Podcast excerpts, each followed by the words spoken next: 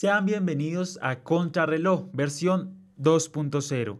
De, la, pantalla, a su oído. Quienes habla Jess Mike Ortiz y mi compañera Jessica Con.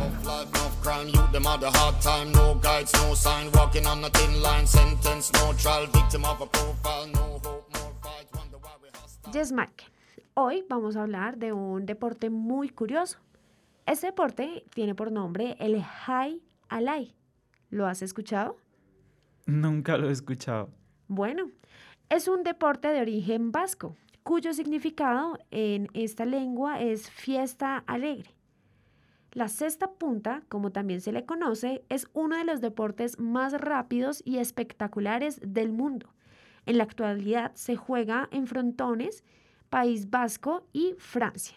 En 2017, con la reapertura de frontón, México, el High Alay vuelve más grande que nunca.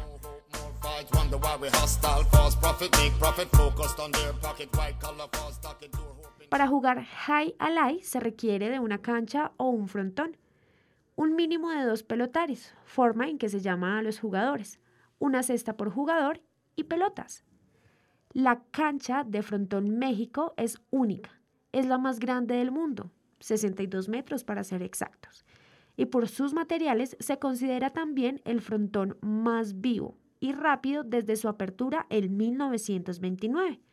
El High Alay se juega en una cancha conocida como frontón o high, que consta de tres muros, el frontis o pared frontal, el muro de ayuda o lateral y el rebote o pared posterior.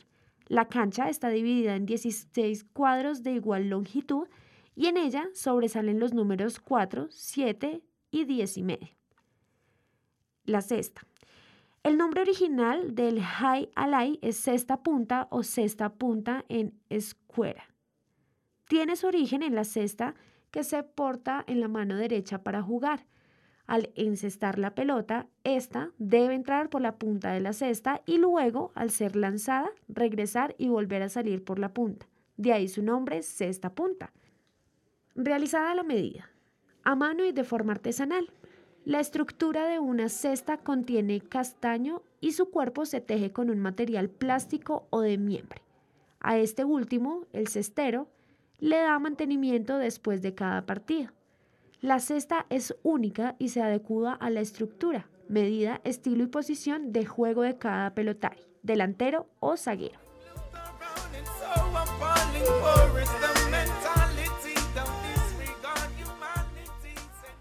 Cada pelota se realiza en un año y tiene un tiempo de vida útil de aproximadamente 20 minutos en la cancha. ¿Puedes creer esto, Jess Michael? Eso es impresionante. Tal cual como el, el nombre del juego y el juego son cosas que no había oído nunca. Su centro está hecho con goma de caucho y se recubre con hilo de lana. Durante un partido, las pelotas alcanzan más de 300 kilómetros por hora, cuando la pelota muere es porque al menos una de las capas de piel se reventó. La pelota entonces es rehabilitada. Dos nuevas capas de piel serán cosidas para luego volver al juego. Las pelotas vivas tienen mucha habitabilidad y son muy rápidas. Las pelotas muertas, en cambio, son más lentas. El pelotarí elige la pelota de juego dependiendo de su estilo y del de su contrario.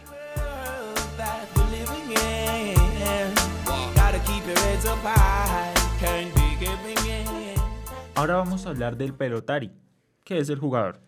El jugador de este deporte puede ser delantero o zaguero. El delantero se ubica en los cuadros alegres de la cancha. 1, 7. Sencillo. Realiza los saques y tiene un juego ofensivo, pues su principal objetivo es hacer tantos puntos como sean posibles. El zaguero, por su parte, se encuentra en los cuadros lúgubres, 8-16. Aunque su juego es más defensivo y apoya al delantero cansado al otro equipo, también ataca cuando tiene la oportunidad.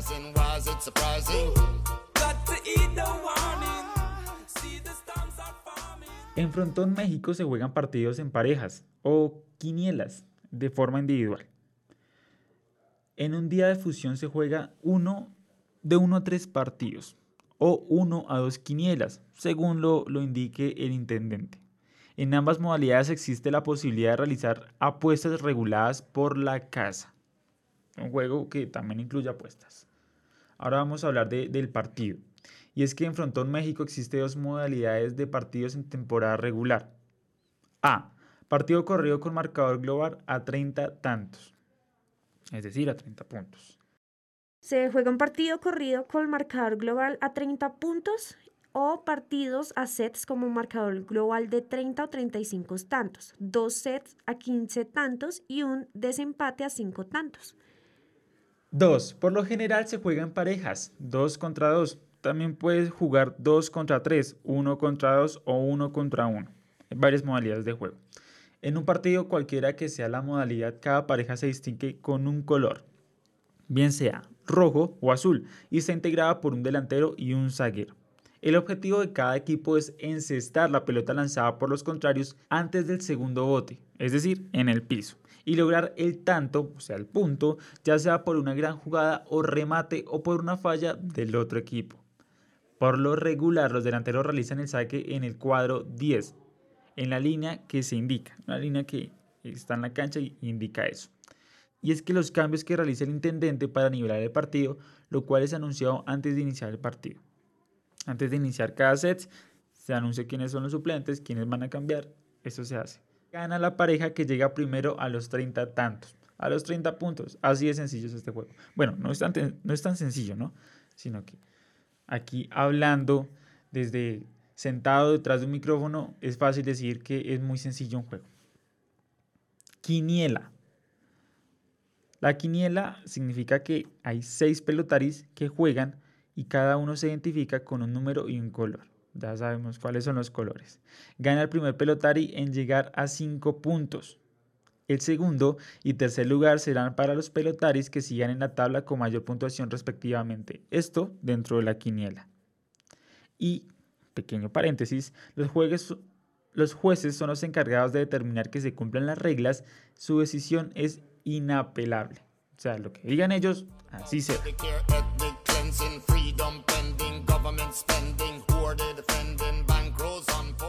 Bueno, y hablamos anteriormente de algo como las apuestas del juego, pero ¿cómo se apuesta en High Ally? En Frontón México, los partidos de High Ally casi siempre se juegan por dos parejas, rojos contra azules. En ocasiones hay encuentros de tres jugadores, contra dos. El intendente es el responsable del cuadro de pelotaris del frontón, también es quien selecciona a los pelotaris de acuerdo con la categoría de cada uno y realiza combinaciones de manera que los partidos estén nivelados o parejos. En los partidos de High Ally, las apuestas se hacen por medio de un corredor quien se puede reconocer su indumentaria, saco y bobina roja, por sus gritos y sus señas. Si el corredor se toca la cabeza con la mano derecha, quiere decir color rojo. Si se toca el brazo izquierdo con la mano derecha, quiere decir color azul. El corredor recibe la petición de apuesta de una persona y luego lo grita o canta. Si alguien del público toma tal apuesta, se lanza a cada uno una pelota en la que se inserta una botella con el color, cantidad apostada y lo que se ganará si acierta. Aunque en el canto de los corredores el 100 es la unidad, en realidad se está refiriendo a una parada y se puede apostar tantas paradas como uno quiera, siempre y cuando en el público haya quien las tome. En los partidos de High Ally es posible apostar antes del comienzo de un partido y durante el transcurso del mismo entre tantos. La pelota no puede estar en juego cuando se apuesta. Ahora vamos con los tipos de apuestas, de qué dependen, cómo van y pues ¿Qué se apuesta aparte del dinero? Porque aunque la investigación que hemos realizado pues denota que el dinero es importante como en cada apuesta, hemos evidenciado que aparte del dinero hay cosas personales que también se apuestan en estos juegos.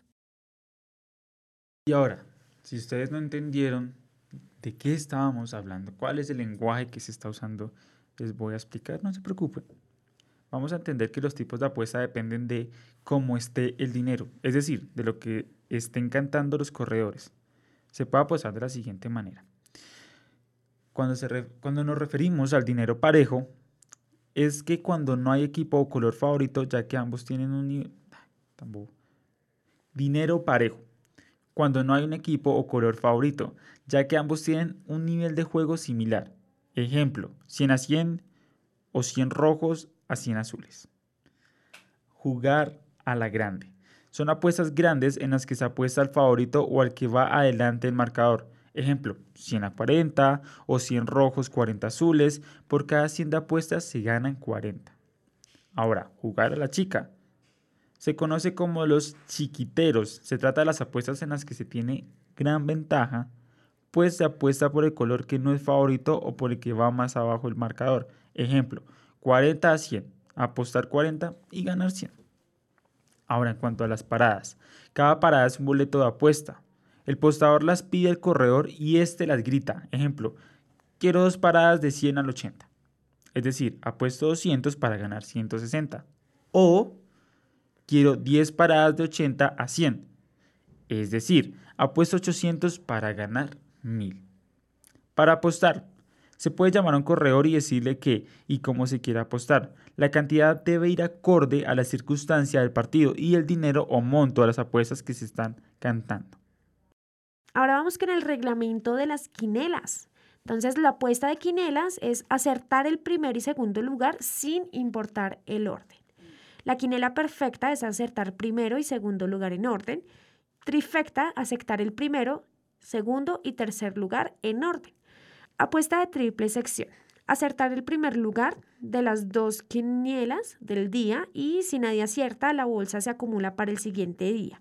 Siempre habrá como mínimo un pago de garantía de 300, siempre y cuando el monto acumulado de apuesta no exceda dicha cantidad.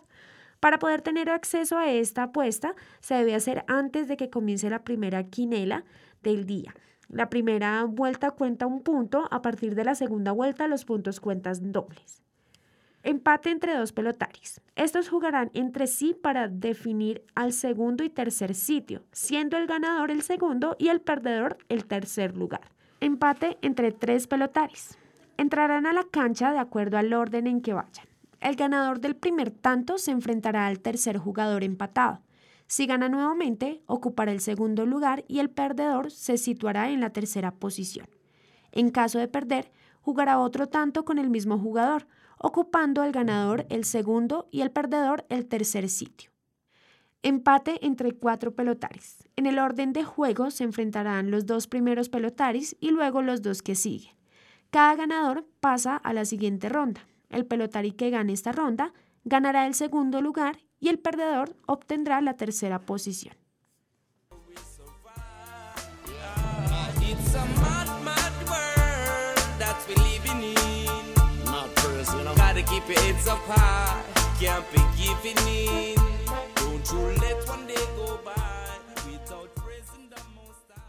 Esto fue todo por hoy. Un capítulo más lleno de deporte, de historia y de datos curiosos. No se pierdan una nueva aventura más junto con mi compañero Jess Mike. Esto es Contrarreloj 2.0.